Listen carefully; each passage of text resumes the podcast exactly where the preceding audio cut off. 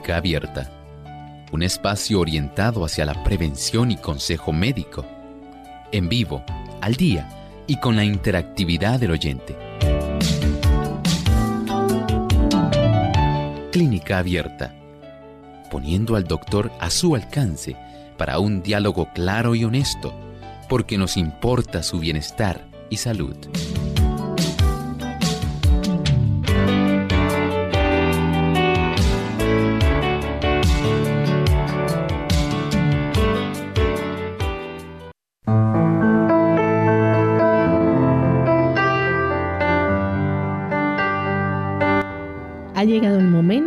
Hacer su consulta en nuestro programa de clínica abierta. Les invitamos a que puedan participar comunicándose directamente a nuestras líneas telefónicas. Hoy usted puede hacer su consulta llamando a nuestro número telefónico localmente en Puerto Rico, el 787-303-0101. Aquellos amigos que nos escuchan en otros países, recuerden el código de entrada 787 282 5990 y el 787 763 7100. A los amigos que se encuentran en los Estados Unidos pueden hacerlo a través del 1866 920-9765. Desde este momento, nuestro cuadro telefónico está disponible para recibir sus llamadas. Aquellos también que nos siguen por las redes sociales, les recordamos que estamos también en Facebook. Nos pueden hacer su consulta a través de la página en Facebook. Así que les invitamos entonces a sintonizarnos. Y también aquellos amigos que entren a la página de nuestra emisora a través de radiosol.org. En el chat pueden también escribirnos su pregunta. Con mucho gusto estaremos contestando. Vamos entonces a comenzar con nuestro programa.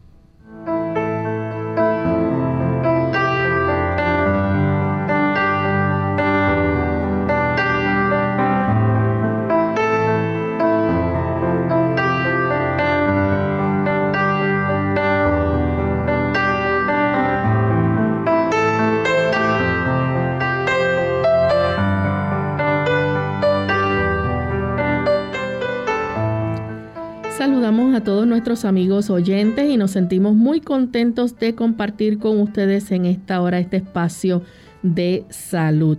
Queremos darles una cordial bienvenida a esta edición donde hoy usted puede hacer su pregunta y queremos saludar de forma muy especial a nuestros amigos que nos sintonizan a través de Radio Lira en Costa Rica. Así que gracias por esa fiel sintonía que nos brindan.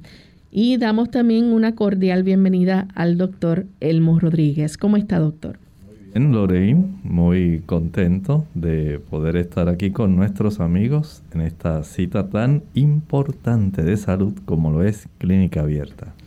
Y aprovechamos entonces para compartir el pensamiento saludable de hoy, así que vamos a escucharlo. Además de cuidar tu salud física, cuidamos tu salud mental. Este es el pensamiento saludable en clínica abierta.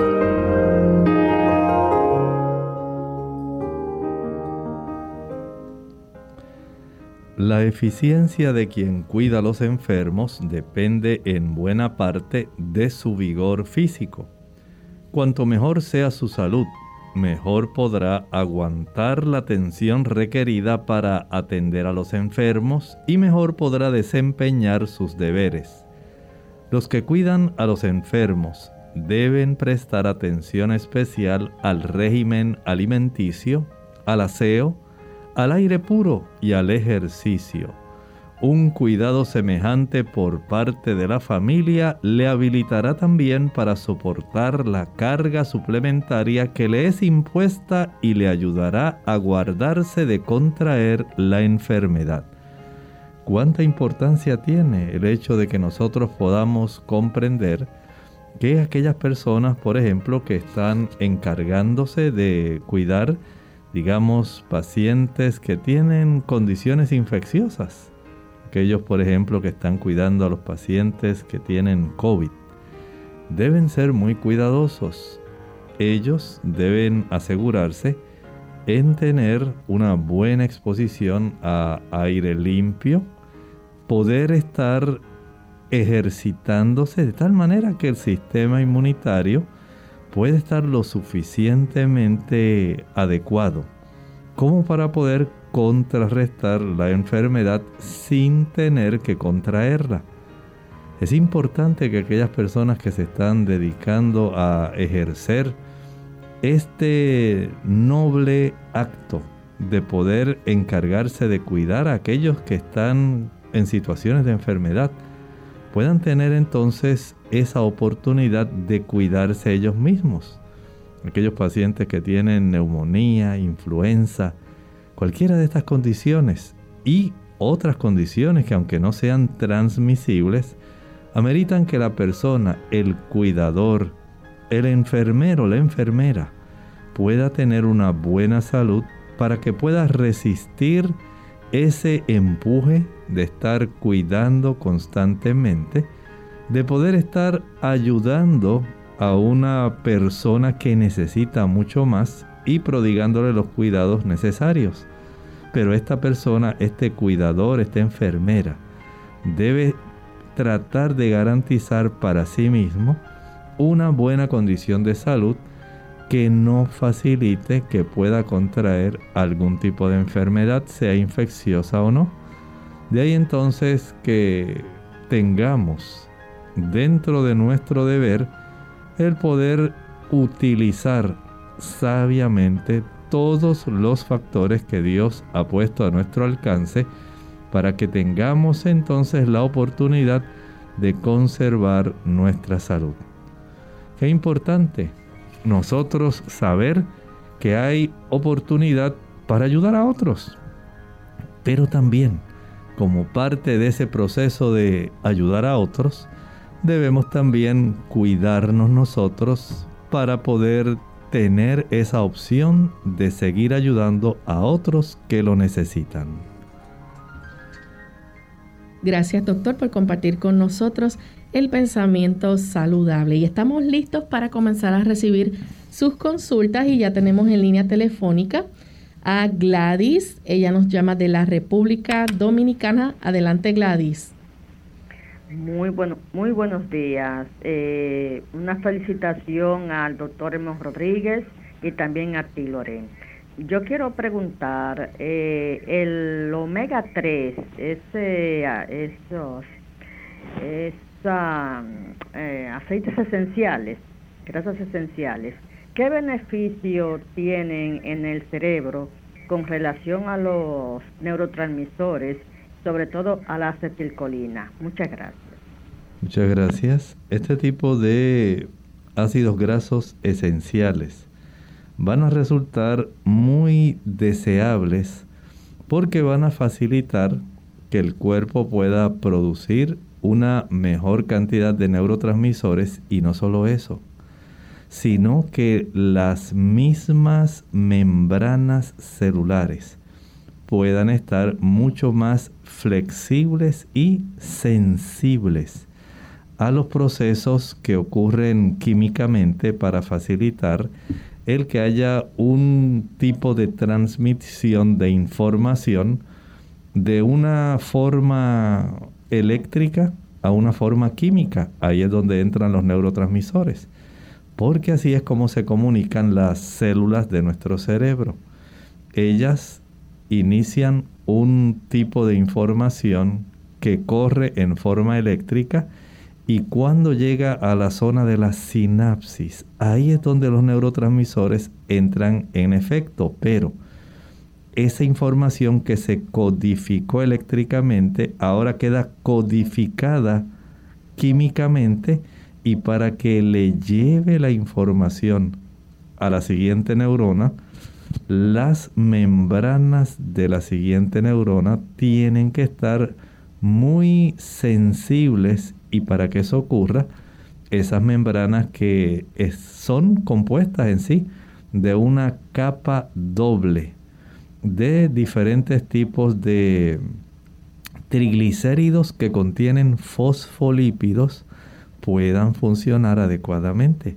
Así que vean cómo no solamente para la producción, sino también para la sensibilidad de la membrana, estos tipos de omega 3 y también cierta cantidad de omega 6 son importantes en todo este proceso. Bien, tenemos entonces aquí en línea telefónica a Irma. Ella nos llama desde Humacao, Puerto Rico. Adelante, Irma. Sí, buenos días, doctor Lorena. Dios los bendiga.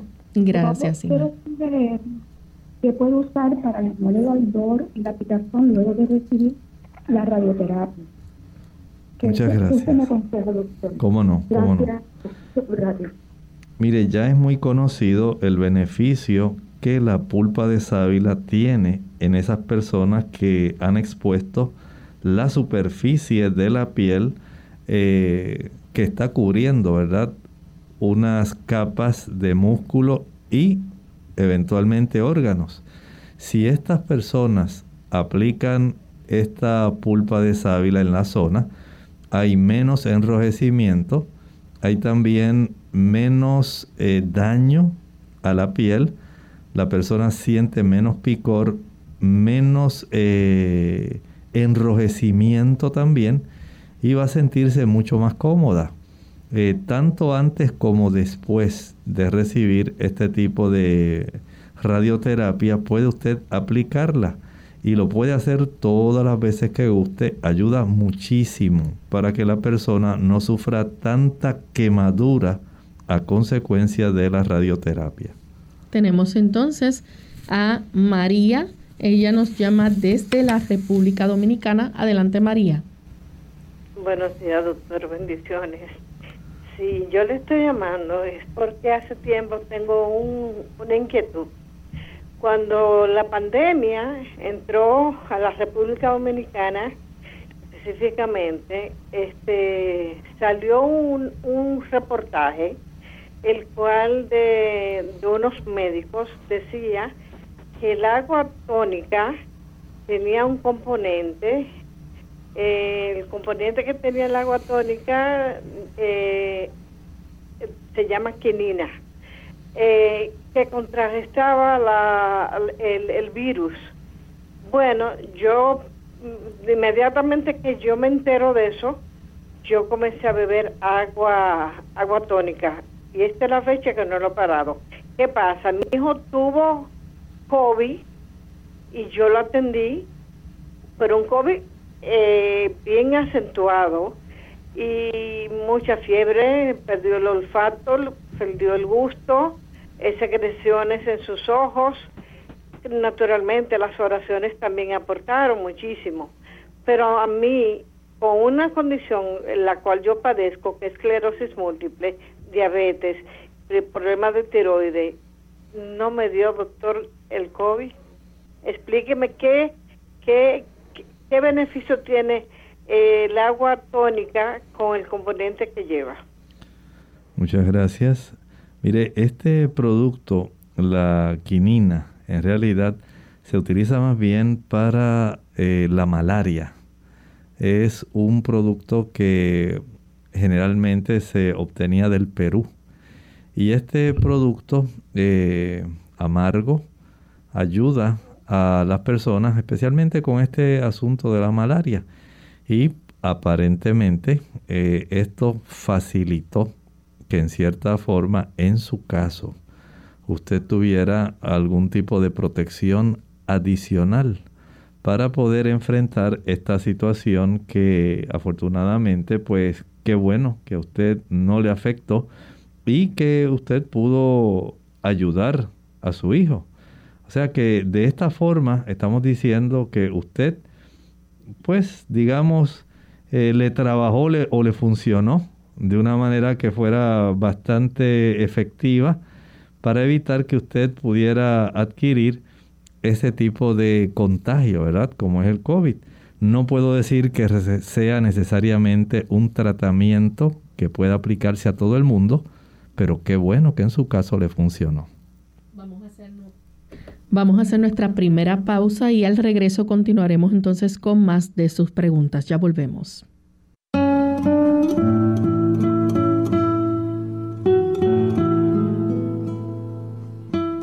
No nos preocupemos porque nuestros hijos no nos escuchan. Preocupémonos porque ellos siempre nos están observando.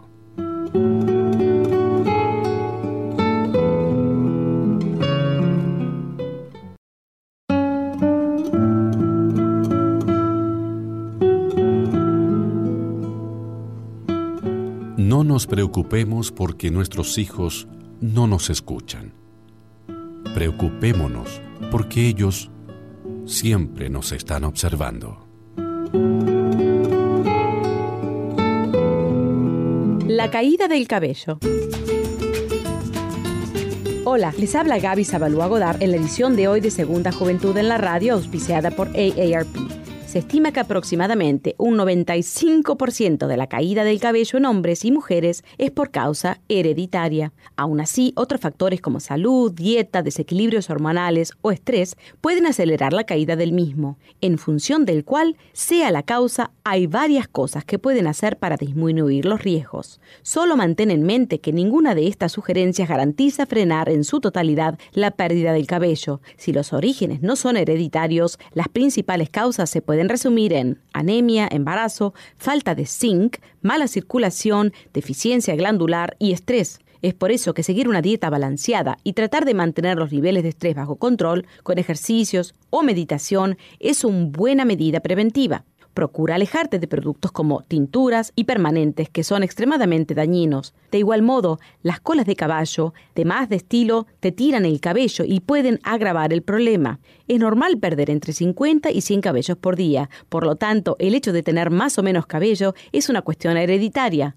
pero si definitivamente sospechas de una caída, contacta a tu médico. Existen algunos medicamentos que se utilizan para evitar su caída. El patrocinio de AARP hace posible nuestro programa. Para más información visite aarpsegundajuventud.org.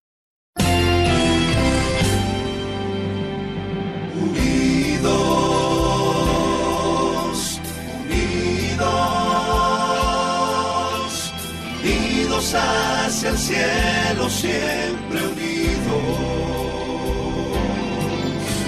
unidos,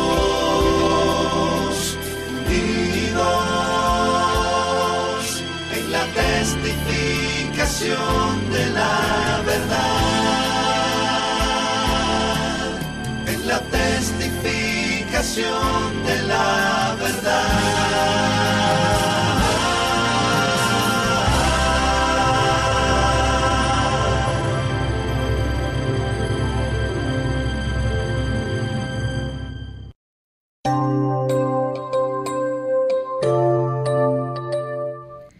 Ya estamos de vuelta en Clínica Abierta, amigos.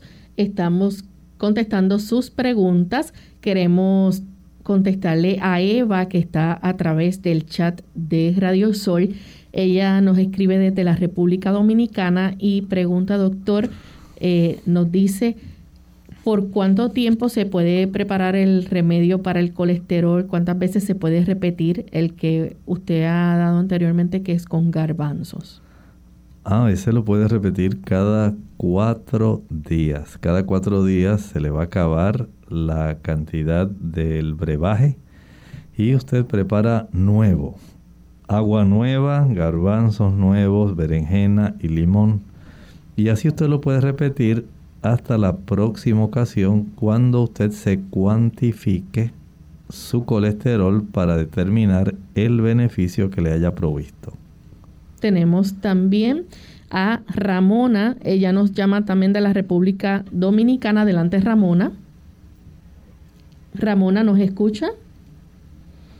Continuamos entonces con Altagracia de la República Dominicana.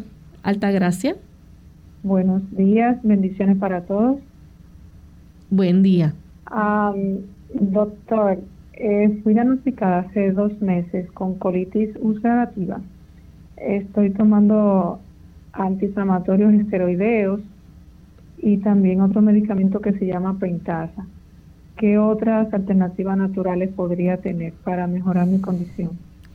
Como no, con mucho gusto. Mire, esta condición, primero trate usted de evitar el consumo de frituras, también evite el consumo de eh, azúcares y de aquellos productos que sean irritantes. Mientras haya la ingesta de esos productos, no vamos a tener un beneficio real. Sí son efectivos los fármacos que usted mencionó, pero también puede utilizar, por ejemplo, el consumir una cucharadita de pulpa de sábila, si lo puede hacer cada hora o cada dos horas, es muy adecuado. También hay un tipo de corteza, se llama Ulmus fulva. Ese tipo de corteza comercialmente se vende bajo su nombre en inglés, Slippery Elm. Se llama en español olmo. Este tipo de producto ayuda para ir facilitando la cicatrización y reduciendo la inflamación o reduciendo la inflamación y facilitando la cicatrización. Pero por supuesto es efectivo si usted, como le dije, evita el consumo de pizza, frituras, si puede evitar el azúcar y los productos de origen animal, acelera el proceso de recuperación. Tenemos entonces a Lucía desde la República Dominicana. Adelante, Lucía. Aló, buenos días, doctor. Dios le bendiga. Buen día. Adelante con la consulta. Yo quiero hacerle varias preguntas. Yo quiero saber, que hace tiempo a mí me da un dolor del lado derecho, debajo de la costilla, y me coge la parte de, de aquí, de la cadera también. Entonces yo me he hecho mucho estudio, muchas cosas, y un doctor que tenemos por aquí abajo, un dispensario, me mandaron a hacer un tati abdomen y yo salí con una litiasis renal. Entonces después me fui a nefrología y la doctora de nefrología me, me examinó y me dijo que posiblemente yo tenía la vesícula inflamada, pero que ese dolor no se me quite. Ya me recetó unos medicamentos, eh, yo me lo tomé y el dolor persiste, todavía me sigue. Entonces después me mandaron a hacer una desintometría y yo salí con osteoporosis. Entonces alguien me dijo, dije que la osteoporosis es cáncer en los huesos. Eh, yo quiero saber qué usted me dice respecto a eso. Muchas gracias. Mire, la osteoporosis no es cáncer en los huesos. Así que desde ese ángulo, pues quítese esa preocupación, porque usted no tiene cáncer en los huesos por tener osteoporosis. Pero el hecho de que sí haya un cálculo renal, eso sí puede causar dolor en esa área, en la zona del hipocondrio y del flanco derecho. En esas dos áreas puede causar dolor. Eh, solamente verifique si cuando le practicaron el ultrasonido por casualidad pudieron hacer alguna toma de la zona de la vesícula para detectar a ver si además había algún cálculo en la vesícula. Eso sería básicamente lo que usted debiera tratar de asegurarse. Si no hay un cálculo en la vesícula, es muy probable que ese dolor que usted siente y que no se le quita sea por el cálculo que usted tiene a nivel renal. Bien, tenemos una consulta a través del Facebook. Catherine desde Costa Rica nos escribe. Dice que hace dos meses se puso unas uñas, se las quitó rápido, pero la acetona pura le hizo daño. Le dio dermatitis. Los doctores allá le han mandado clobetasol, clovegen, pastillas clarité y clorfeniramina. Nada le hace, dice que se le hacen unas ampollitas pequeñas como con agua y le pica mucho se le hace una descamación en la piel y le pica aún más. ¿Qué le puedes recomendar de forma natural? Bueno, por esa dermatitis. Le dijeron también, perdone doctor, que los detergentes, jabones, todo eso le afectaría a las manos. ¿Cómo no? Ese tipo de dermatitis química a consecuencia de la acetona, básicamente lo mejor que podría ayudarle en este momento es la aplicación de la pulpa de sábila tópica. Usted corte una penca, una pala, una hoja de la pulpa de sábila, échela en la licuadora y sin agua. Ese tipo de líquido que se va a formar, enváselo y refrigérelo. Mientras sea necesario, todas las veces al día que usted guste, aplíquelo. Esto le va a ayudar para que usted comience lentamente a reducir ese tipo de alergia si fuera necesario alternarlo con el clobetasol, hágalo. Porque estos tipos de alergias así químicas eh, que han irritado bastante pueden durar algún tiempo. Tenemos entonces al señor González de San Juan, Puerto Rico. Adelante con la pregunta. Buen día y gracias. Eh, era para saber si pudo averiguarme sobre la azúcar invertida Inverted Sugar. Gracias. ¿Cómo no? Sí, habíamos averiguado sobre el azúcar invertida y habíamos dado la respuesta a esta eh, pregunta que usted nos había hecho. Este azúcar básicamente lo que se hace es someter al producto eh, a un proceso de hidrólisis para poder obtener la molécula de glucosa que sea de una calidad pues que no provenga directamente aislando la molécula directamente, sino más bien facilitando mediante un proceso de hidrólisis. Desde el punto de vista nutricional, se comporta igual que cualquier otra molécula de glucosa. Así que desde ese punto de vista de el tipo de beneficio que puede producir es básicamente igual, la misma cantidad de calorías puede proveer. Desde el punto de vista de la química de la nutrición, pues resulta bastante económico para las compañías usar ese tipo de azúcar porque a veces se puede eh, comercializar y obtener en grandes cantidades y brinda cierto beneficio a, la, a los productos que se confeccionan porque tiende a concentrar un poco más de humedad y dar esa sensación de que los panes o los productos que la contienen eh, sean más blanditos, más mulliditos. Así que ese es básicamente el efecto que este tipo de azúcar tendría. Desde ese ángulo, eh, básicamente es lo que pudimos averiguar. Nuestra siguiente consulta la hace también Ramona de la República Dominicana. Adelante, Ramona. Sí, buenos días. Buen día. Buen día. Mi amor, yo quiero saber, mira, yo soy eh, diabética tipo 1 y quiero saber cuál es alimento y qué puedo tomar para que no me suba porque el otro día me subió a 350 horas con unos medicamentos que estoy tomando. Eh, me ha bajado un poco, entonces yo quiero saber cuáles son los alimentos que puedo comer y los medicamentos que debo tomar. Muchas gracias. Mire, el diabético tipo 1 necesita utilizar insulina porque este diabético, si es adulto, generalmente agotó la provisión de insulina que sus células beta del páncreas pueden producir. Es muy diferente al diabético tipo 2 adulto, que lo que tiene más bien es resistencia a la insulina y por eso usa hipoglucemiantes orales. El diabético tipo 1, que es lo que usted nos está preguntando, ese no produce insulina. Ya sus células beta del páncreas se agotaron en cuanto a la producción de insulina y amerita el poder administrarse insulina. Pero a pesar de eso, el tipo de alimentación debe ser casi exactamente igual que el diabético tipo 2.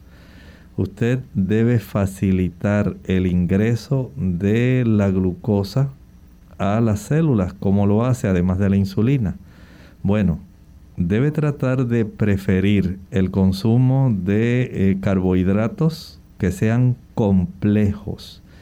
Los carbohidratos complejos van a facilitar que usted no tenga tanto vaivén en cuanto a una elevación y a una reducción brusca de glucosa en su sangre, tal como ocurre el diabético tipo 1. Si usted logra preferir el uso, por ejemplo, de, digamos, avena integral, eso es un carbohidrato complejo. Maíz integral, ahí tiene otro carbohidrato complejo. Arroz integral. Ese tipo de productos facilitan que usted pueda obtener de su intestino la glucosa necesaria sin que haya un pico elevado de glucosa que le pueda dañar, facilitando entonces que el diabético tipo 1 pueda ajustar y reducir la dosis de insulina de acuerdo a su necesidad sin tener que elevar mucho la cantidad de unidades que se debe administrar. Pero esto requiere que el diabético esté consciente de esta condición, de que conozca cómo ayudarse, cómo debe evitar, por ejemplo, el consumo de jugos. No le va a ayudar. Use algún jugo si fuera necesario porque súbitamente, por el efecto de la insulina, tuvo un descenso demasiado brusco de su glucosa sanguínea. Entonces el jugo es una buena forma de elevarla pero no es que mientras usted la tenga normal va a estar consumiendo jugos. Igualmente ocurre, por ejemplo, debe evitar aquellos tipos de frutas que son muy dulces. Los higos, eh, el uso, por ejemplo, de los dátiles, las uvas pasas, ciruelas pasas, el guineo, plátano, cambur, el mango, son productos que usted no debe utilizar porque lamentablemente van a contribuir teniendo estas espigas, estas elevaciones de glucosa sanguínea que le van a provocar daño a usted y entonces van a requerir un aumento en la dosificación de la insulina. Las personas se preocupan a consecuencia de ello. Debe también entender que mientras usted pueda tener una cifra adecuada de glucosa, no es necesario estar administrándose continuamente la insulina, pero sí tiene el deber de averiguar cuál es la dosis mínima necesaria para conservar una cifra que sea saludable después de desayunar, después de almorzar, después de cenar. Y de acuerdo a cómo se comporten esos niveles de glucosa, a las dos horas después de usted haber utilizado o hecho cada una de esas comidas, entonces usted puede saber si amerita las meriendas o no. De ahí entonces la importancia en que este paciente, además de la alimentación, deba ejercitarse cada día. El ejercicio ayuda a reducir la cifra de la glucosa sanguínea, sin la necesidad de tener que estar aumentando significativamente la cantidad de unidades de insulina que se debe administrar. El comer en horario regular ayuda mucho a ese tipo de paciente. Y por supuesto, debe tener esa tabla que el médico, el endocrinólogo generalmente le provee al paciente que dice, si usted tiene menos de esta cifra de glucosa sanguínea, no se administre más de estas unidades.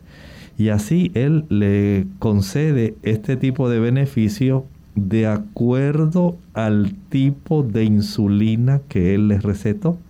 No todas las insulinas tienen la misma duración ni la misma efectividad. Por lo tanto, hable con el médico que les recetó eh, su insulina para detectar qué cantidad de unidades usted va a administrarse de acuerdo a la cifra de glucosa que tenga en su sangre. Vamos a nuestra segunda pausa y regresamos en breve. Síntomas graves de alergia.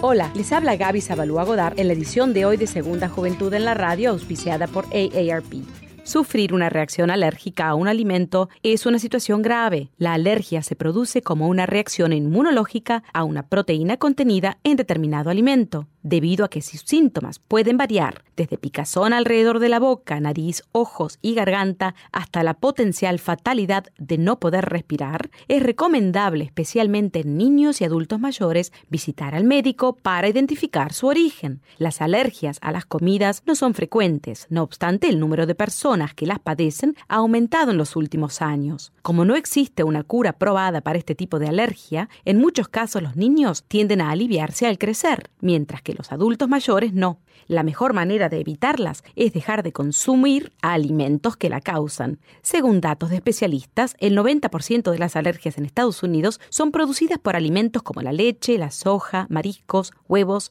o cacahuates. Sin embargo, no deben confundirse las alergias a los alimentos con la intolerancia a los mismos. Si bien los síntomas pueden ser parecidos, las reacciones de intolerancia de alimento no son tan graves como una alergia aunque sí pueden ser desagradables. En caso de sospecha, visita a tu proveedor de salud para realizarte los exámenes pertinentes. El patrocinio de AARP hace posible nuestro programa. Para más información, visite aarpsegundajuventud.org.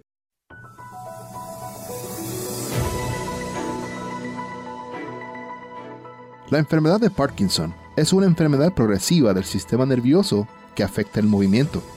Los síntomas comienzan gradualmente a veces comienza con un temblor apenas perceptible en una sola mano. Los temblores son habituales, aunque la enfermedad también suele causar rigidez o disminución del movimiento. En las etapas iniciales de la enfermedad de Parkinson, el rostro puede tener una expresión leve o nula. Es posible que los brazos no se balanceen cuando caminas. El habla puede volverse suave o incomprensible. Los síntomas de la enfermedad de Parkinson se agravan a medida que ésta progresa con el tiempo. A pesar de que la enfermedad de Parkinson no tiene cura, los medicamentos podrían mejorar notablemente los síntomas. En ocasiones el médico puede sugerir realizar una cirugía para regular determinadas zonas del cerebro y mejorar los síntomas, que incluyen temblores, lentitud en los movimientos, rigidez muscular, alteración de la postura y el equilibrio, pérdida de los movimientos automáticos, cambios en el habla y cambios en la escritura. Las buenas acciones son una doble bendición, pues aprovecha al que las hace y al que recibe sus beneficios. La conciencia de haber hecho el bien es una de las mejores medicinas para la mente y los cuerpos enfermos. El sabio nos dice, todo lo que te viniere a la mano para hacer, hazlo según tus fuerzas, porque en el sepulcro, a donde vas, no hay obra, ni trabajo, ni ciencia, ni sabiduría. Eclesiastés 9, versículo 10.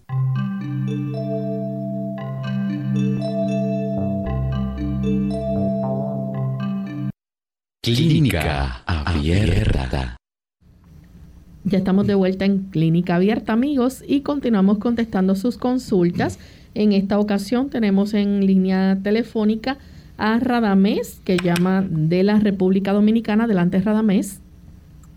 Sí, gracias, buenos días, bendiciones. Buen Esta consulta es para una amiga que me llamó para que hablara con ustedes. Ella eh, tiene un embarazo de unas 14 semanas y tiene eh, infección de orina.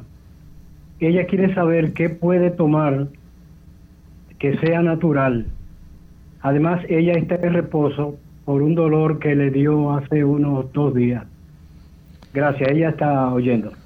Muchas gracias, Radamés. Usted tiene buenas intenciones, pero hay que ser muy cuidadoso. En la dama embarazada, las infecciones de orinas pueden generar labor de parto. Y esto pues es muy conocido. Eh, sería adecuado que ella tenga bien, por ejemplo, Si ya ha tratado de usar, por ejemplo, el jugo de arándanos, el cranberry, que es muy bueno, funciona como un buen antiséptico para ayudar a estas personas.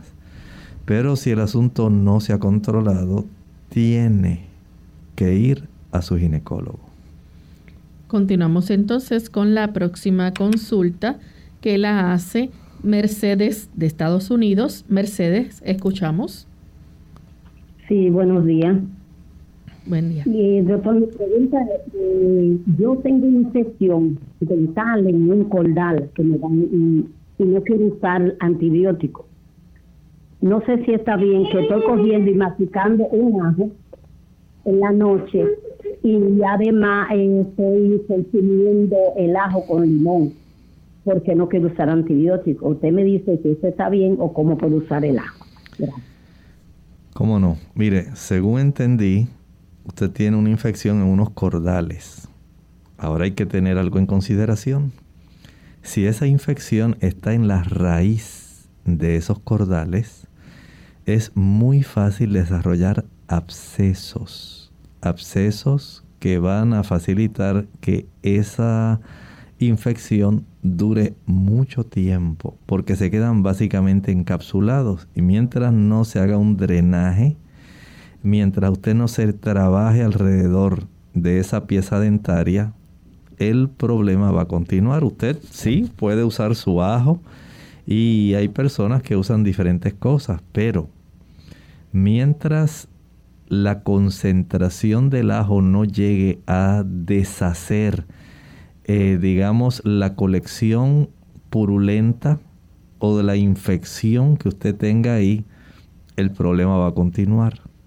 Si usted nota que eh, sale pus de esa zona, que sigue el dolor, que sigue la inflamación y a usted se le dificulta masticar de ese lado, tiene fiebre, vaya al médico, vaya a su odontólogo, que le saquen una radiografía a ver si hay algún tipo de absceso debajo del diente o en la raíz dentaria para proceder entonces a tratarlo como debe ser.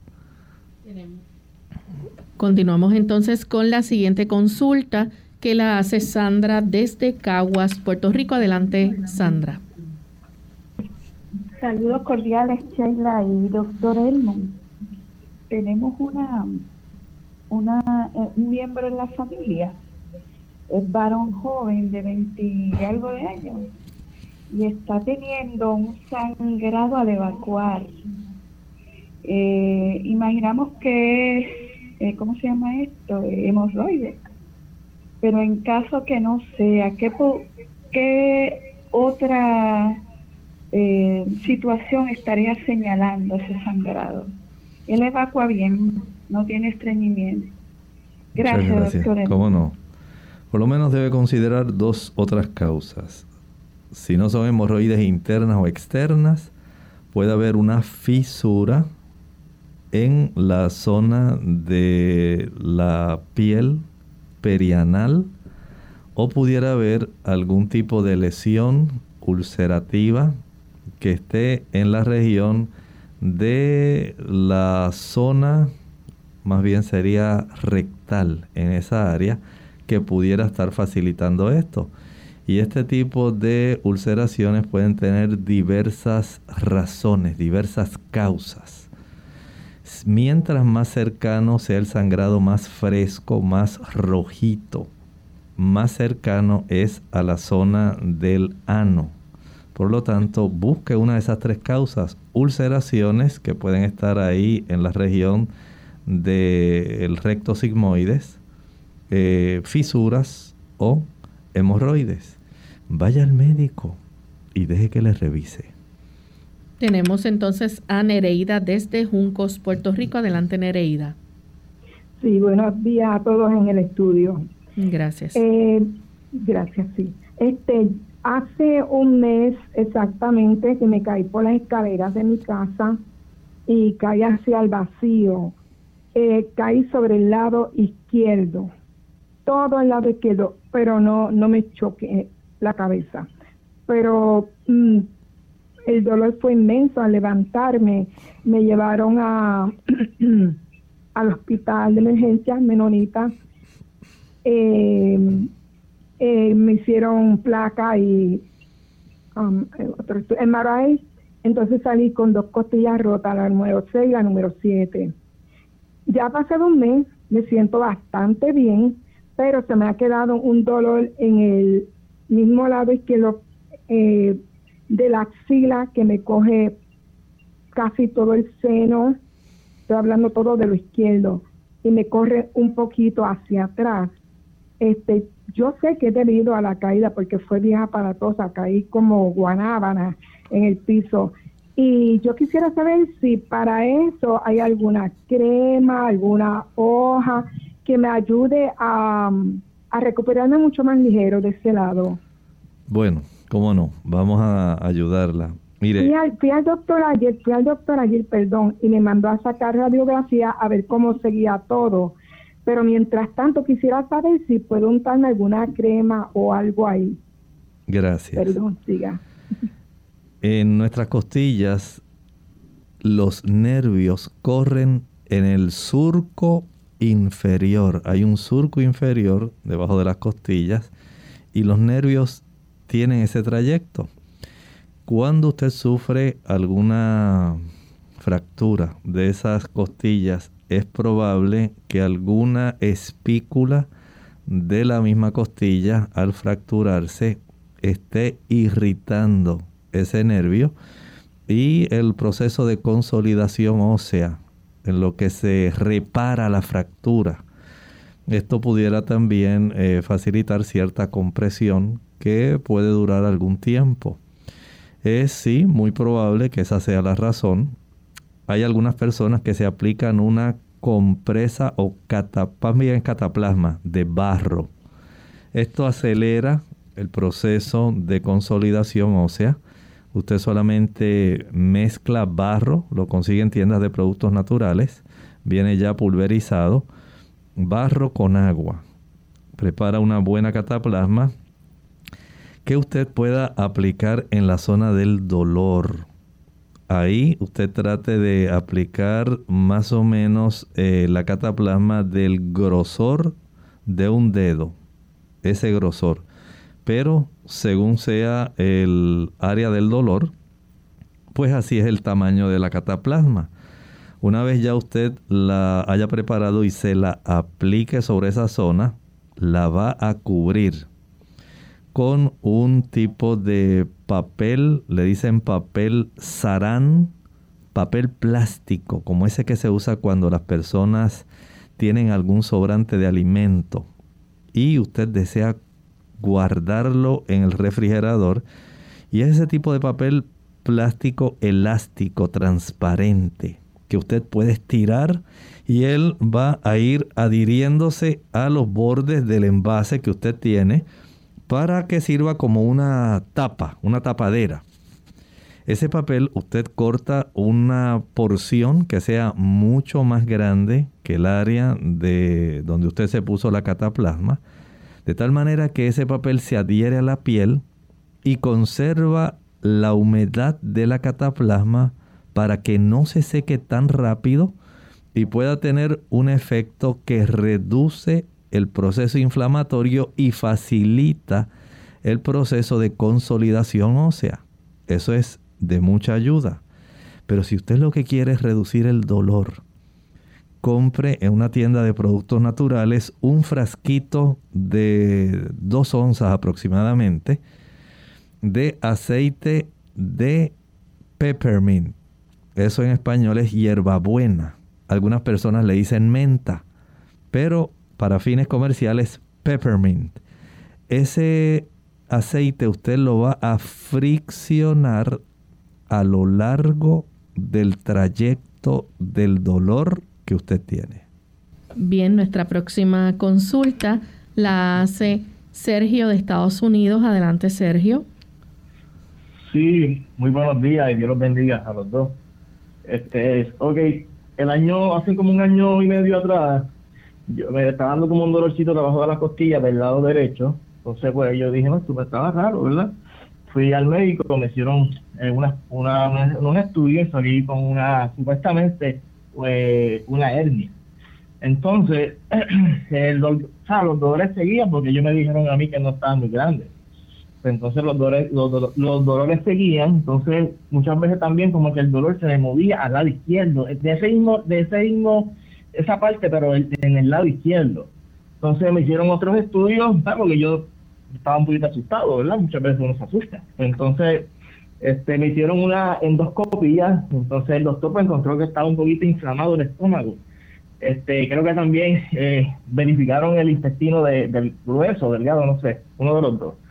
Entonces no salió nada. Entonces, este, quiero saber porque los dolores siguen. Eh, es como una molestia, tú sabes. Entonces, eh, ellos dicen que no tengo nada pero, o sea, yo sí tengo dolor, tú sabes, no sé qué, qué poder hacer, porque para mí la, etnia casi siempre sale como un huevuchito o una bolita, ¿verdad? Pues yo no tengo nada, nada, de eso.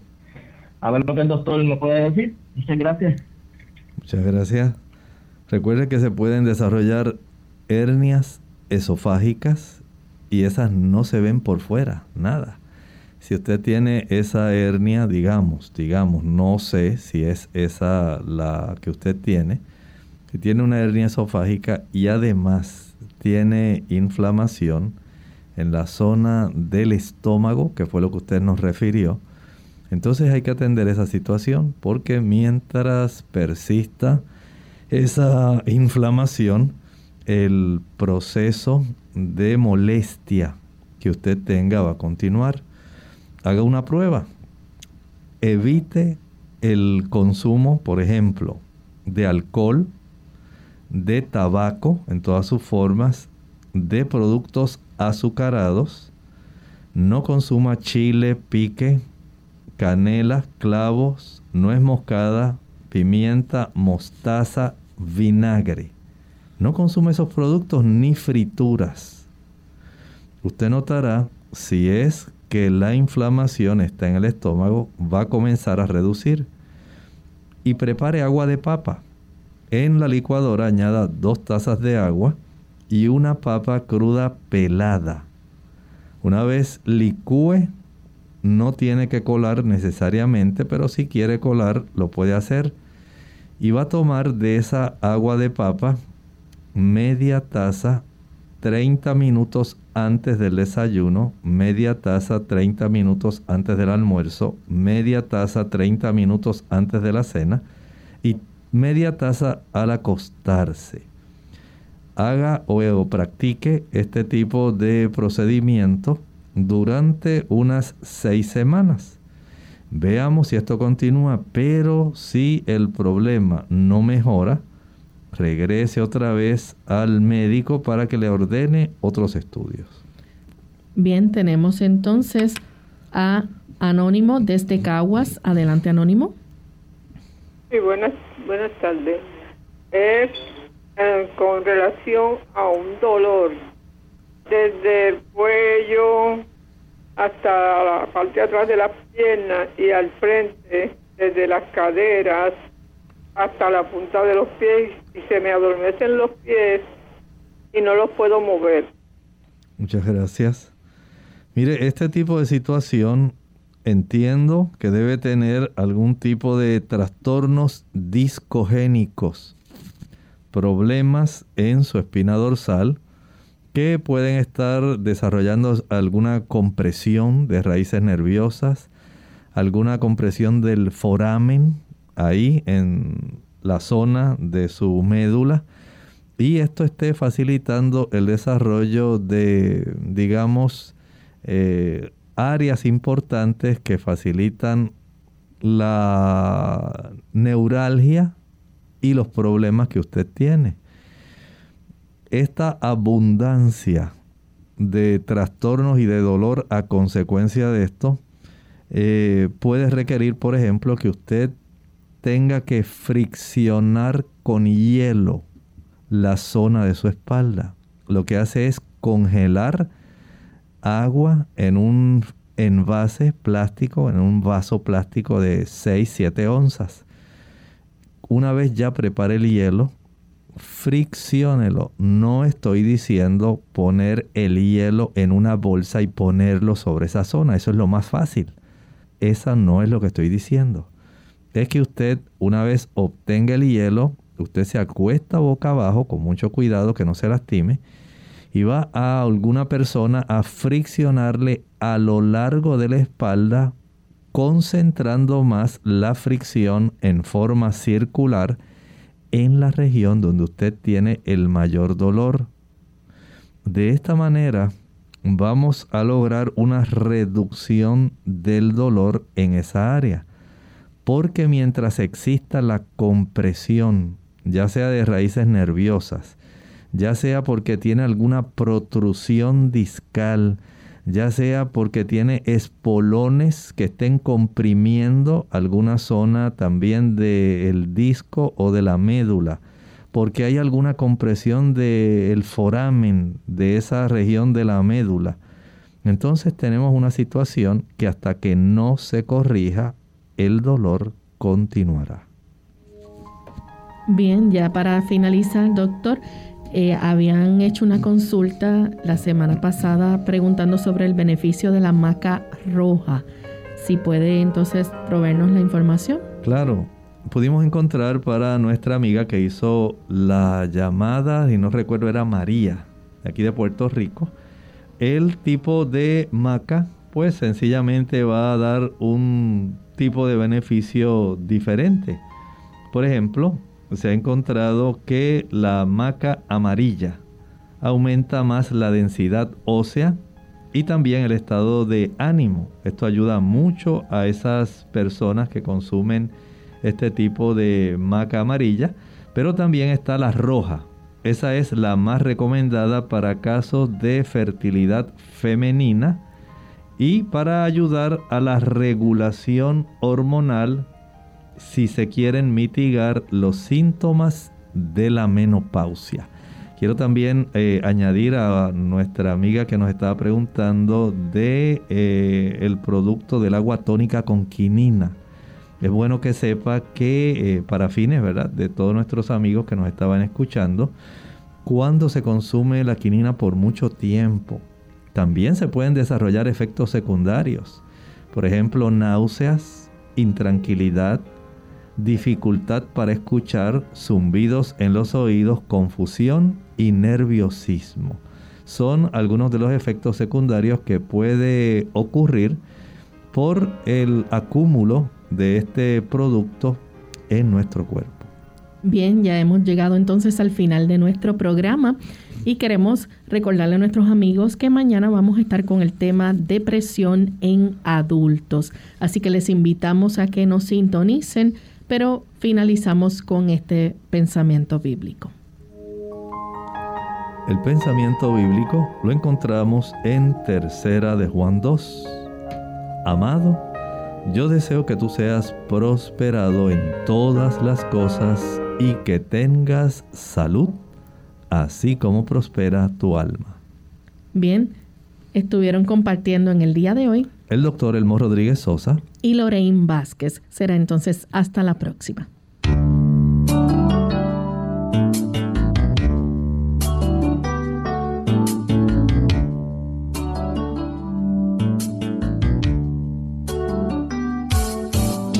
Clínica abierta.